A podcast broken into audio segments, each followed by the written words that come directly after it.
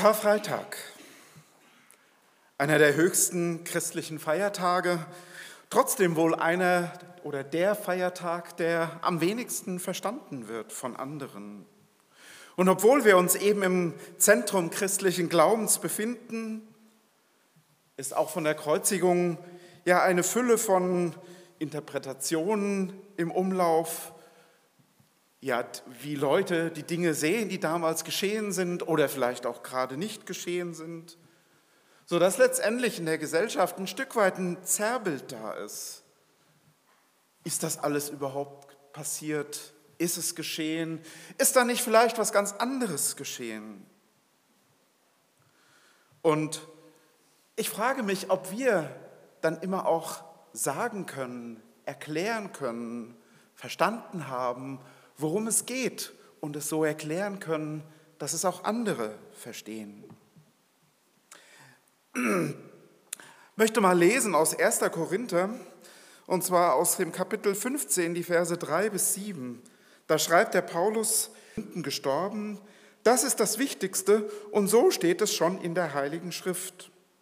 Er wurde begraben und am dritten Tag vom Tod auferweckt, wie es in der Heiligen Schrift vorausgesagt ist. Er hat sich zuerst Petrus gezeigt und später allen zwölf Jüngern. Dann haben ihn mehr als 500 Brüder zur gleichen Zeit gesehen, von denen die meisten heute leben, einige jedoch inzwischen gestorben sind. Was ich da gerade zitiert habe, ist eines der ältesten ja, christlichen Glaubensbekenntnisse. Und man geht eigentlich davon aus, dass das ein ja eine, eine Art und Weise war, auszudrücken, was den Glauben ausmacht, was der Paulus auch nur aufgeschrieben hat, und zwar relativ dicht an diesen Ereignissen dran. Also vielleicht ähm, muss ich so in den ersten 10 bis 20 Jahren nach diesen ganzen Ereignissen, nach dem Tod von Jesus, dieses Glaubensbekenntnis der Christen so entwickelt haben. Und vielleicht ist es aber auch interessant zu hören, was in der damaligen Zeit andere sagten. Und zwar lese ich aus 1. Korinther 1, die Verse 8 bis 18 bis 24.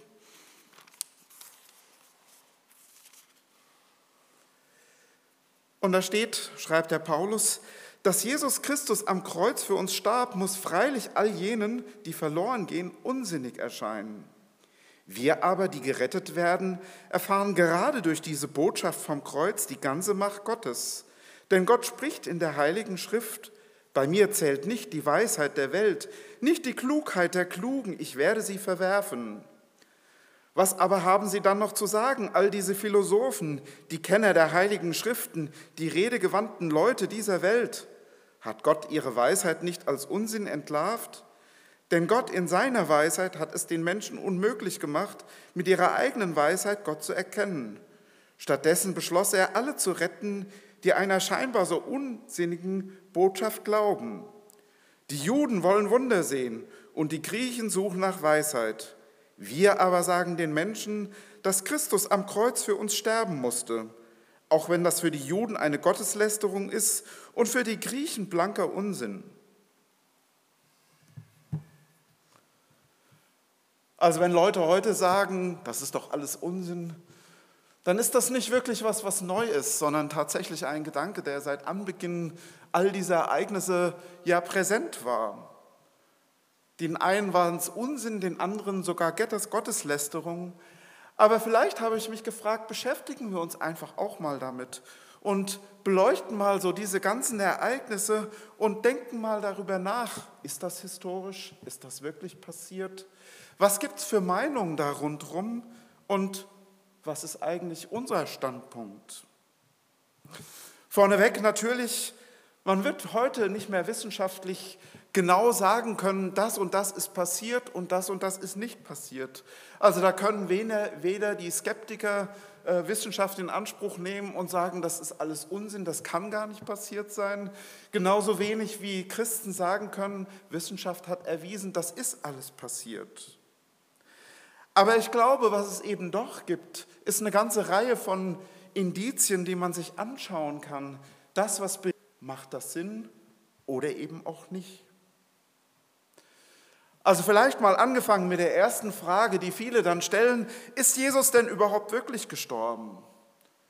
Und da haben Leute Hypothesen formuliert, ja, dass er vielleicht diese Kreuzigung hat überleben können, dass er dann gesund gepflegt wurde und gerade weil ihm ja nicht die Knochen gebrochen wurden, ähm, ja, könnte es ja sein, dass es vielleicht so gewesen ist. Und natürlich ist es auch mit Ziel sozusagen, den Tod zu verleugnen, einfach damit auch die Auferstehung dann gar nicht hätte stattfinden können oder müssen, weil Jesus war ja gar nicht gestorben. Und es ist irgendwie auch ziemlich leicht heute zu sagen, ja, das könnte doch auch ganz anders passiert sein. Ähm, Behauptungen sind viele möglich. Die Frage ist aber doch, wie passt das zu dem, was berichtet wurde? Wie plausibel ist das? Wie ergibt es ein Gesamtbild und passt dieses Gesamtbild auch? Also wenn Jesus nicht gestorben wäre, was würde es dann für einen Sinn machen, wenn die Jünger Jesu, die Nachfolger, ständig über seinen Tod reden? Es wäre ja dann sogar wieder besseres Wissen gewesen. Wenn Jesus noch am Leben gewesen wäre, dann hätte er doch, nachdem sich der ganze Wirbel ein Stück weit gelöst, gelegt hätte, einfach seinen Dienst weitermachen können. Dann wäre der Tod gar nicht der Höhepunkt und die Vollendung seines Dienstes gewesen. Aber hätte sich dann die Geschichtsschreibung nicht völlig anders entwickelt? Andersrum, was spricht denn für den Tod Jesu? Wir lesen in den anderen Evangelien, jetzt nicht in dem Text, den wir heute gelesen haben, dass Jesus so schwach war, dass er das Kreuz nicht mal bis zur Schädelstätte hat tragen können. Er wurde ja auch vorher schon ausgepeitscht. Also er war so schwach, dass er irgendwann unterwegs zusammenbrach und ein anderer, der in der Menge dabei war, der wurde rausgedeutet und musste dann das Kreuz tragen für Jesus. Und die Kreuzigung, die war kein Zuckerschlecken, ganz und gar nicht. Es war eine Folter. Und es war auch eine Folter, die ein Ziel hatte, die nämlich tödlich sein sollte. Und die Soldaten am Kreuz, die hatten den Auftrag dafür zu sorgen, dass genau das passiert, dass Jesus stirbt. Und sie konnten es auch beurteilen. Man könnte sagen, der Tod war ihr Job, die römischen Legionäre. Der Befehl zum Knochenbrechen wurde nicht ausgeführt, ja. Aber weil die Soldaten eben schon wussten, er ist tot ohne Zweifel. Und dann schreibt Johannes auch, wie der Soldat mit der Lanze nochmal in Jesus reingestochen hat, wie das Blut und wie das Wasser getrennt herauskam. Für den Johannes damals nur eine Beobachtung und wahrscheinlich einfach in ja, dieser überwältigenden, beeindruckenden Szene, wo ein Stück weit für den Jünger erstmal alles zusammenbrach. Jesus, der Herr, zu dem er aufgeblickt hatte, jetzt am Kreuz und dort am Sterben. Und trotzdem hat es diese Beobachtung in die Bibel hineingeschafft. Und wenn man heute aus medizinischer Sicht es anschaut, dann ist dieses Blut, was austritt aus dem Körper, getrennt nach Wasser und getrennt nach Blut. Ein eindeutig, ohne weiteren Fragen. Und es ist interessant, dass dieses Detail von Johannes was für ihn nur eine Beobachtung mit nicht wirklich einem großen Hintergrund ist, aber tatsächlich auch in der Bibel steht, obwohl sich Johannes eben nicht dieser Bedeutung bewusst war. Auch wenn wir schauen, wie die Jünger nach der Beschreibung der Bibel dann reagiert haben, können wir sicher sein, dass Jesus tot war. Später bei der Auferstehung das war nicht einfach nur ein Auferstehungsleib, also ein Leib, der wieder geheilt sein konnte, nicht ein verwundeter und wiederhergestellter Körper, sondern ein Auferstehungskörper. Also ich denke, wenn man sich so diese Ereignisse insgesamt anschaut, dann ist eben das Bild, was die Bibel zeichnet, ein sehr konsistentes Bild. Und da gibt es die Hinweise, da gibt es die Indizien, dass Jesus das wirklich genauso erlebt hat, dass Jesus wirklich gestorben ist. Und wenn Jesus gestorben war, dann wurde sein Leichnam in ein Grab gelegt. Eine zweite These, die oft in Frage gestellt wurde, war denn dieses Grab überhaupt leer? Und Matthäus berichtet im Matthäusevangelium davon, ja, dass die Führenden, die hohen Priester ja sich erinnert haben, dass Jesus ja sogar noch gesagt hatte, er würde auferstehen am dritten Tag. Und dann haben sie gesagt, naja, nicht, dass jetzt die Jünger kommen und das, äh, den Leichnam stehlen und hinterher behaupten, er wäre auferstanden. Deswegen bitte, lieber Pilatus, schick doch einen Trupp Soldaten zu dem Grab, die sollen sich davor aufstellen und eben sicherstellen, dass da keiner kommt und irgendwas klaut. Damit das Thema Jesus durch ist und dann Ruhe einkehrt. Nur dummerweise ist es nicht so passiert, wie die Hohepriester sich das vorgestellt haben. Ganz im Gegenteil, der Engel Gottes kam, hat den Stein weggerollt und Jesus ist auferstanden. Und die Soldaten waren nach der Beschreibung von Matthäus so starr vor Schreck, konnten alles nicht fassen, dass sie geflohen sind, abgehauen sind. Und sie sind zu den Hohepriestern, haben denen alles berichtet, was passiert ist. Und die Hohepriester haben überlegt, wie kriegen sie das jetzt wieder dicht? Und dann sagten sie eigentlich den Soldaten, sie sollen genau das sagen, was sie eigentlich vorher vermeiden wollten. Nämlich, dass die Jünger gekommen sind und hätten das Grab geplündert, den Leichnam gestohlen und dass die Soldaten bei der Wache geschlafen hätten. Das war ein heißes Eisen, was die Hohepriester da vorgeschlagen haben, weil die Soldaten würde das das Leben kosten im Zweifel, wenn die auf der Wache schlafen. Das war damals nicht akzeptiert, da gab es auch keine Entschuldigung dafür. Trotzdem ist diese Geschichte völlig irrwitzig. Also selbst wenn die Soldaten geschlafen hätten, wie sollten denn die Jünger einen Trupp Soldaten überwinden, der auf das Kriegsgeschäft geschult und geschärft ist, ähm, der jedenfalls nicht einfach zurückgewichen wäre? Also letztendlich macht die Geschichte, so wie sie die Pharisäer erzählt haben, überhaupt keinen Sinn. Trotzdem ist dieses Gerücht geblieben. Vielleicht haben ja die Jünger den Leichnam geklaut. Den Leichnam Jesu irgendwo anders hinzuschleppen. Es hätte für sie in dem Moment überhaupt keinen Unterschied gemacht. Ihr Leben, ihr Traum, das, was sie eigentlich von Jesus erwartet und erhofft haben, war an diesem Tag genauso tot wie Jesus am Kreuz. Interessant ist auch, dass niemand später in den, in den Evangelien irgendwie dieses Argument nochmal hochgebracht hat, dass das Grab ja leer gewesen wäre, nicht leer gewesen wäre. Wenn also Petrus den gekreuzigten Jesus gepredigt hat, wäre es doch ein leichtes gewesen für die Leute aufzustehen und zu sagen, war doch gar nicht leer das Grab, das ist, da, da ist er doch gewesen. Aber es hat keiner in Frage gestellt. Und das macht eben auch nur Sinn, wenn das Grab wirklich leer gewesen wäre. Und wenn man nochmal in die Evangelien reinschaut, dann kann man nochmal einfach sich das, das Verhalten der Jünger auf sich wirken lassen. Und da wird einem sehr schnell klar, dass die Jünger selber total verwirrt, orientierungslos waren, die Bedeutung vom Tod nicht verstanden haben und dass das leere Grab sie in dem Moment eher verwirrte. Klar war auch für sie die Endgültigkeit des Todes, ja, die Lebenserfahrung. Und interessant ist auch, dass sie dieses leere Grab jetzt nicht unbedingt sofort mit der Auferstehung übereingebracht haben. Sie konnten das zu dem Zeitpunkt überhaupt nicht einsortieren. Und dann ist auch interessant, wie die Ereignisse eben ihren Lauf nehmen und wie ja das bezeugt wird, dass Jesus eben nicht mehr im Grab war, dass er auferstanden war. Die ersten zwei, die das mitgekriegt haben, das waren die zwei Frauen, die auf dem Weg zum Grab waren, die eigentlich dem Leichnam noch mal Gutes tun wollten, ihn noch mal einbalsamieren wollten und auf dem Weg zum Grab sich gefragt haben, wie sie denn jetzt den Stein da wegkriegen sollten.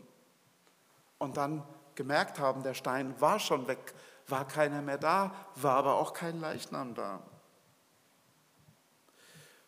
Frauen sind damals nicht unbedingt die geeignetsten Zeugen gewesen, sondern das waren eben Frauen, die durften auch vor Gericht gar nicht auftreten als Zeugen. Die nächste Gruppe, die Jesus begegnet hat, das sind die zwei Emmaus-Jünger.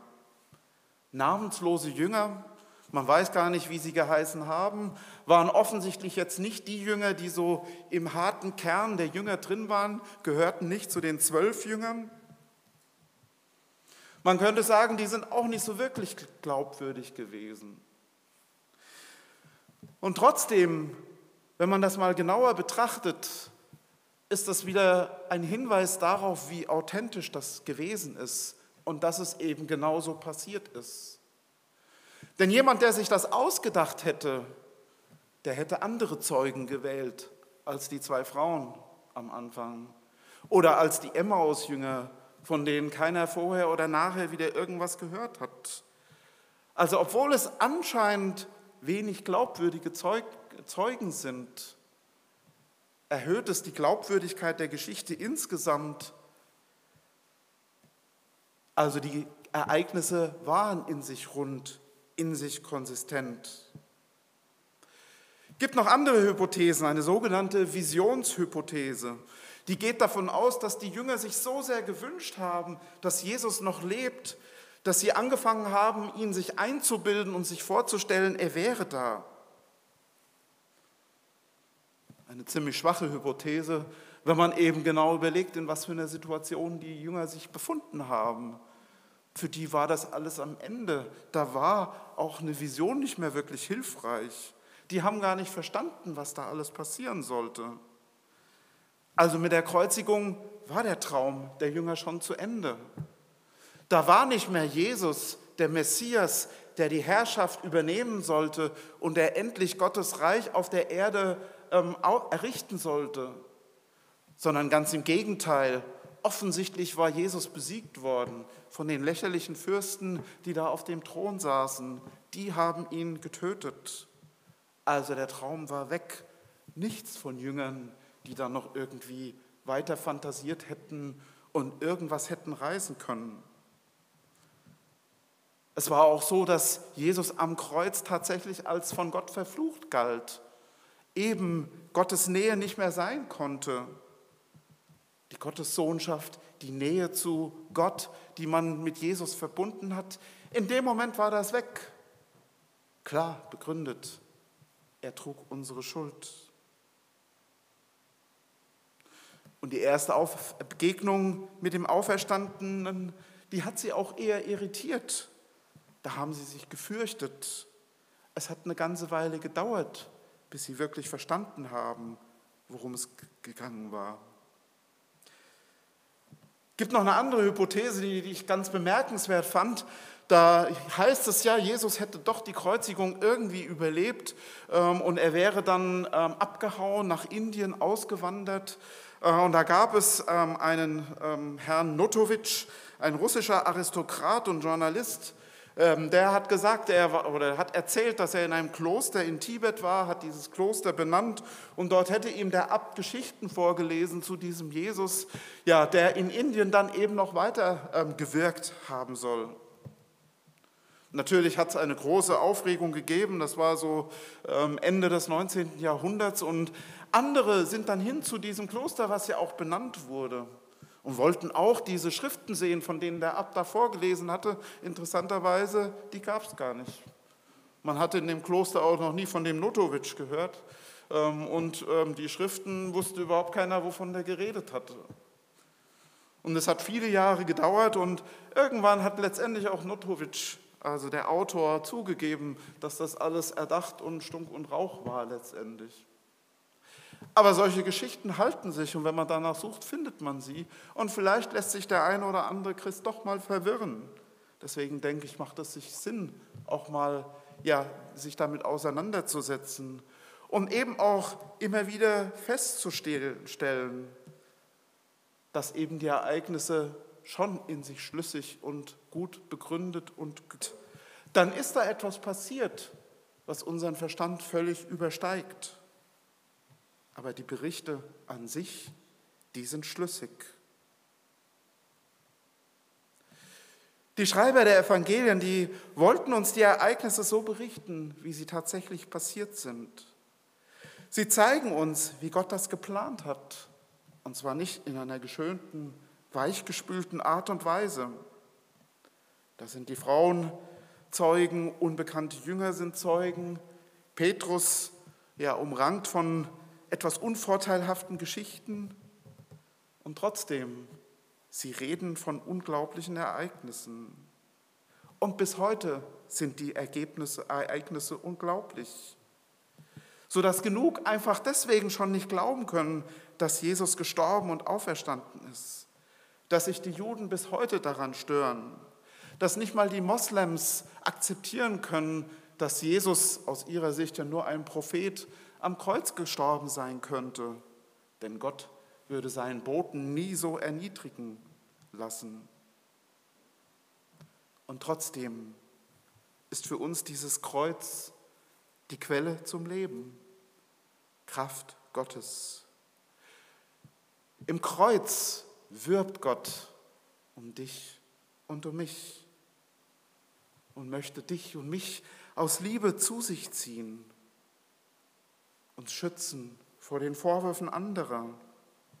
Alle Strafe hat er von dir, von dir genommen und stellt sich vor dich.